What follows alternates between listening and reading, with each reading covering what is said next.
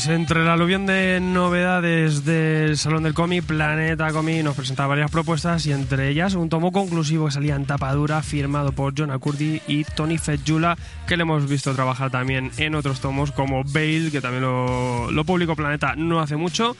Y es un artista muy interesante que reside en Barcelona y nos presenta este Dead Inside, un crimen carcelario y vamos a ver, eh, como pocas veces ha visto, cómo funciona un crimen en el que se intenta tapar porque a quién le importa un reo, ¿no? Eh, para hablarnos de ella tenemos al señor Tony Fechula. ¿Qué pasa, Tony? ¿Cómo vas? Hola, bueno, es que, que hay ¿Todo bien? Todo bien, tío. pues acabamos de leer eh, de Dead y hemos, nos hemos quedado alucinados, ¿no? Trabajas con John Arcudi, es un guionista como la Copa Un Pino, vienes también de trabajar de, con Greg Rook and Bale y, y, cuéntanos, cuéntanos un poquito de qué va, de qué va Dead Inside, qué va a encontrar aquí la gente. A ver, Dead Inside es, una historia que la peculiaridad que tiene es que se trata de una mujer detective. es una mujer detective que está metida en una prisión de hombres con, la, con, la, con el agravante y con la dificultad que tiene el, hecho de, pertenecer a un género que no es el de los arreos que eh, están allí presos, ¿no?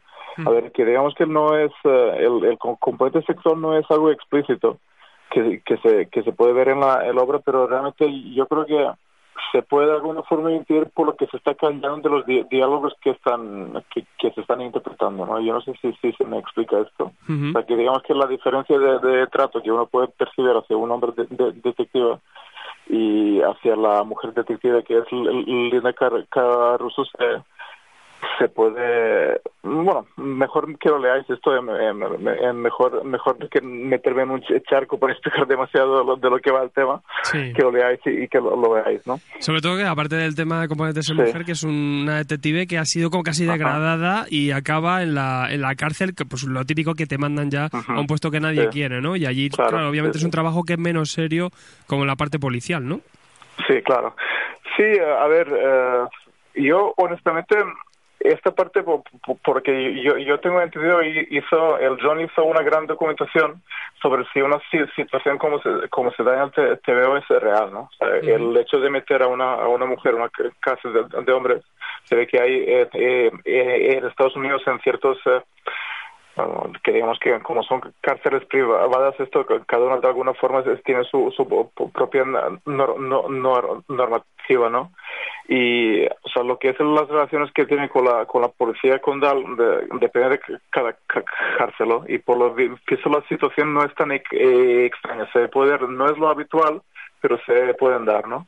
Y digamos que John Arcudi aprovechó eh, este guion que llevaba tiempo intentando pues intentarlo desarrollando y nunca encontrando el tiempo y sobre todo no, encontrando el dibujante adecuado para hacerlo y al final pues mira en mí encontró al dibujante adecuado con mis broches de, tinta y eso como sabía ya de que de que a ver intercalando un poco en la pregunta que, que tú has tú has hecho el estilo de él, o sea, para los conocedores de mi anterior obra que publiqué en, a nivel español, eh, se, se, darán cuenta que estadísticamente no tiene nada que ver. Pues eh, lo que pasa es que John Arcudi, como nos conocemos desde hace años, lo que hizo es utilizar el estilo que yo utilizaba antaño y, y, pedirme que lo hiciera de esa forma.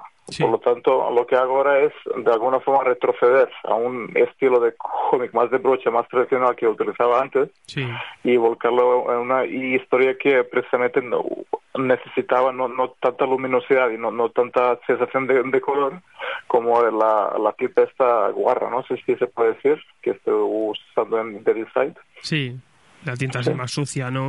Eh, se, nota, mucho. En Bale utilizabas una paleta color así muy bonita, todo un color directo, es una, unos recursos muy, muy divertidos.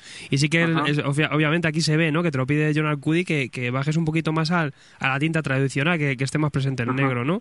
Pero también se te ve ese, ese estilo también. Tampoco es... Yo creo que al final se te ha quedado como un híbrido, ¿no? Entre lo que hacías anteriormente y Bale. Sí, se, se, me quedó un híbrido más que nada porque uno, por más que uno a lo mejor pretende volver a, lo que hacía antes y de hecho mi intención era de, de, alguna forma volver a, esa especie de Tony más más tradicional no era incapaz de, de, olvidar, olvidar toda esta etapa de estilización. Y de hecho, en, Dead Inside se, puede percibir cierta estilización, sobre todo en, la, el diseño de los personajes. no Hay como un mínimo toque caricatura esto que, está presente en, las, los personajes circundantes. Curiosamente, no está presente en la misma línea que Russo. ¿no? Es el, posiblemente sea el, el único personaje realista que yo he dibujado a, nivel de, de Insight. Y además es por alguna razón que me he sentido identificado con él. O sea, siendo, siendo un tío y ella siendo una mujer, es curioso que no he sido, de alguna forma, no sé si intencionalmente o no intencionalmente, no he sido capaz de caricaturizarla a, ella también. O sea, no es un estereotipo, es un personaje de que sufre un drama real con, con, el que me sentí identificado y por lo tanto no he, no busqué la, la, cierta caricatura, ¿no? quizás de alguna forma te referías a, a eso, ¿no? Con, con lo que decías, ¿no? De, de una, una pequeña diferencia estilística.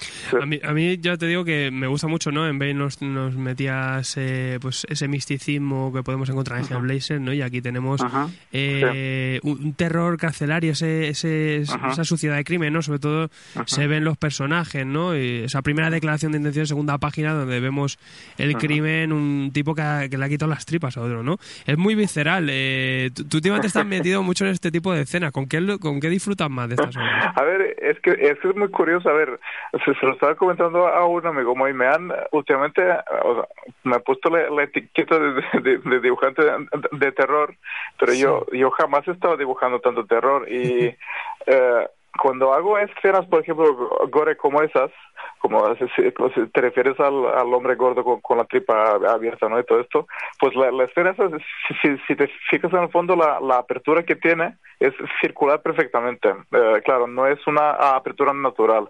Lo que hago es eh, para de alguna forma mentalmente eh, distanciarme de la escena porque realmente volcarme en, ella para mí sería muy fuerte.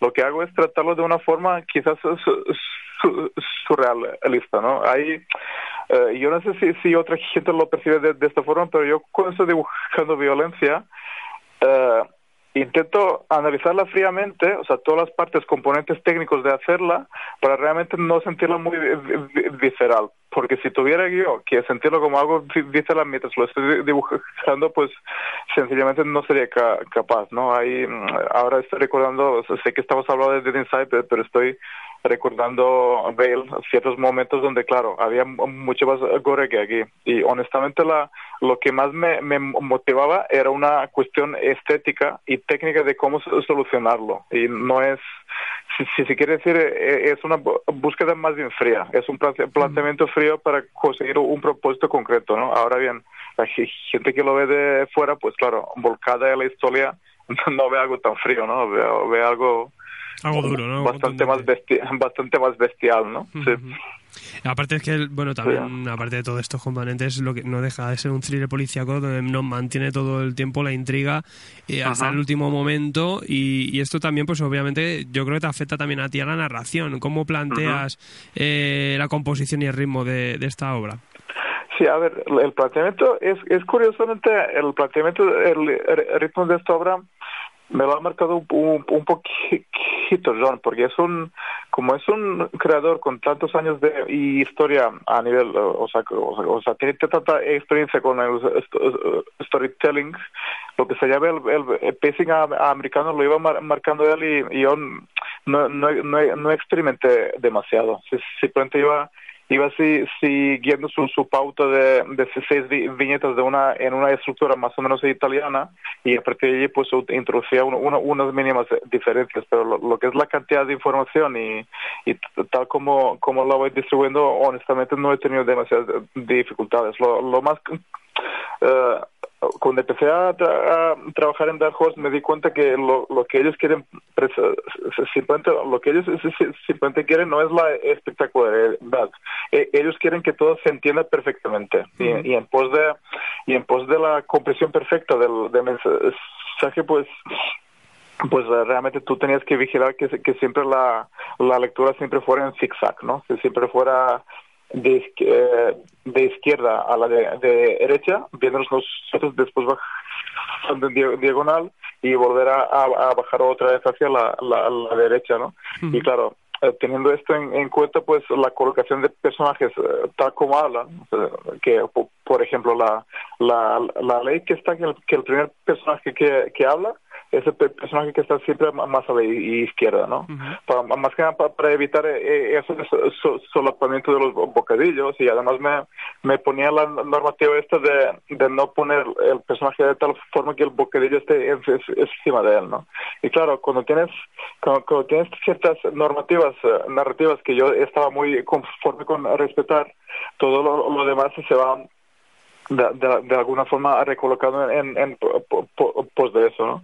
Y eh, es, volviendo a la narrativa de, de, Cudillo, me da la impresión, si coges por, ejemplo cualquier número de Rumble que ha hecho con, con algún otro autor, me estoy fijando que el storytelling es exactamente igual. O, sea, el, el, tío tiene tan claro lo que quiere decir en cada página y tiene una forma de narrar tan tan contundente y tan perfectamente brillante que, que tú no tú estás aportando tu trozo de grafismo y tu, y, tu trozo de, emoción a la historieta pero realmente la, el, las pausas las, está poniendo él no y todo lo otro también quiero hablar, hablemos de, futuros proyectos, porque veo por ahí una cosita del Bosque de los Suicidas. Cuéntanos un poquito qué, tienes por ahí en, el camino. Dime, dime qué es lo que has podido entrever, más que para saber hasta dónde puedo hablar, ¿no? Porque mi editor me dijo que, no puedo hablar Yo he visto algo de eh, la llamada del Bosque de los Suicidas, de Carlos de Ah, vale, sí, sí. Esto, mira, la llamada del... del uh, a ver, para empezar, Sí, te, diré en primicia, pero no voy a decir, no puedo decir oficialmente, o sea, te lo, te lo puedo decir en pequeño copy, pero oficialmente no lo puedo decir que, que estoy trabajando algo bastante gordo para una editorial nacional que, que lo estoy preparando, es, es algo que, que estoy preparando este año y, y parte del año que viene. Aparte de esto, tengo un posible, uh, tengo un, un, proyecto que estoy, que, que, estamos ofreciendo con, con un guionista inglés uh, hindú, o sea, que, que ya está trabajando para, para Vault, Skybound y para diferentes editoriales de, Estados Unidos que, que posiblemente pronto tenga una al, al, alguna respuesta. Y aparte de esto, lo, que lo que has llegado a ver del Bosque de los Suicidas fueron una serie de portadas que, que he hecho para de, decir ahí para la para la, la, segunda parte del de, pues esto, de, relato de, pues, con, Rubén Gil al, dibujo con, Rubén Gil a, dibujo que otro día he podido ver o he podido recibir un par de e, e, ejemplares y me parece brillante. Me parece el, trabajo que han hecho Desire y, y Rubén me parece espectacular y vamos les deseo pues, toda la suerte con la llamada el nombre completo es la llamada del bosque de los suicidas y yo espero de que aquí se publique pronto yo lo que hice es hacer las portadas. Sí, pues, una espectacular. Sí, pues te lo agradezco. Sí, era, era mi primer intento de hacer una, una portada completamente digital. Era simplemente hasta ahora lo que hacía era mezclarlo con tintas y eso, y pues esta era la primera vez que, que lo hacía completamente, pues eso completamente en el Photoshop y a ver lo, lo que me salía, ¿no? Con un planteamiento de, de pintor más bien. Pues estaremos ahí pendientes. Oye, y una cosa ya para acabar, eh, esto ya salseo, eh, eh, vamos a ver. Tú eres de Belgrado, vives en Barcelona y acabas de publicar el mismo mes que R. Meguera presenta The God Name, que también es de Belgrado y también vive en Barcelona. ¿Aquí hay una relación con esto o...? Sí, hay una relación con esto y, yo quiero puntualizar algo para lo que pueda pasar en el futuro de mi, de mi trabajo en, en, este país. Y yo soy español, o sea, oficialmente soy, soy español, tengo el pasaporte desde hace muchísimos años y más que nada Ahora justamente me han preguntado desde un festival de Serbia cómo quiero ser acreditado. O sea, yo quiero, por el mero hecho de que llevo viviendo aquí 25 años, 26 ya, y ya me gustaría ser tratado oficialmente a, gran eh, escala como, como, español. Pero dicho esto, ahora volviendo a pasar del, del pasado, ¿no? A, Guerra le conozco desde que yo tenía 15 años le conozco desde que yo tenía 15 años y la, la mayor influencia que he tenido artística en, mi vida fue él. Digamos que toda la, si entinto de la forma en la que entinto, todo se lo debo a él. Obviamente hay una parte mía de, de que además la, la inquietud de y justamente lo que te, te decía antes del, de, de la experimentación con el trabajo digital, todo esto viene en pos de que siempre tengo la impresión de que la siguiente página que haga tiene que ser distinta de la anterior, ¿no? Pero la, la, la, la valoración de las nociones tradicionales y sobre todo la, la recuperación de, trabajos de, gente como Jean Giraud, Frank Robbins y todos estos, todo esto lo, lo aprendí de él, porque claro, llevamos como, si, si lo conozco desde 15 años, hubo una, una eh, época de unos 10 años que casi nos vimos todos los días, y claro, allí de, como decía mi amigo Francis Portea, caía en una marmita de guerra y, allí ya, de allí no, es salido, ¿no? Sí que es un grande de tenernos por pues aquí también, pero sí que es curioso, ¿no? Que los dos, que, soy del mismo pueblo, los dos viviendo en Barcelona. a ver si es su primo o su tío. No, a ver, eh, que, digamos que Guerra llegó en el, en el año 90 que yo creo que deberías preguntarle sobre las circunstancias de, de cómo vino aquí y todo eso porque son absolutamente interesantes ¿no? Por, tú sabes el conflicto que hubo ¿no? y, todo esto y digamos que yo aterricé o sea mi familia y mi hermano o sea mis padres mi, mi hermano y yo llegamos a Barcelona en el eh, en, las navidades de 92 en, en, el, en, el, en la noche vieja de, de, digamos en el el día 1 de enero del 93 ah, vinimos a, Barcelona porque teníamos contacto con la ciudad porque mi, mi padre era jugador de jugador de balonmano en el Fútbol Club Barcelona. O ya habíamos eh, estado en los 80 aquí porque mi padre tenía contactos que no sé si le han servido de demasiado, no le han servido de demasiado, pero al final digamos que viniendo a una, a una ciudad que ya conocíamos, pues, pues era más seguro para em, empezar una vida nueva, porque en mi país estaba literalmente desmoronando y había que empezar de, de nuevo, ¿no? Y aquí crecí, aquí ya, bueno, no sé, me, integré, ¿no? Si, si, si quiere. Y de Barcelona no creo que me mueve demasiado. Esta es mi, mi ciudad. Bueno, te, alguna te veremos por Madrid, pero... Hombre, por Madrid, mira, sí, fijo porque además hay que decir que me caen muy bien los madrileños. Todavía no me he topado con uno que me lleve mal. O sea, e, es una curiosidad, pero la capitanía madrileña no es no te estoy halagando por, por ser esto una entrevista, pero te lo estoy diciendo en serio, ¿sabes? Con la gente de, Madrid me, me, llevo espectacularmente bien y por Madrid me, me, vais a ver segura. Porque somos campechanos.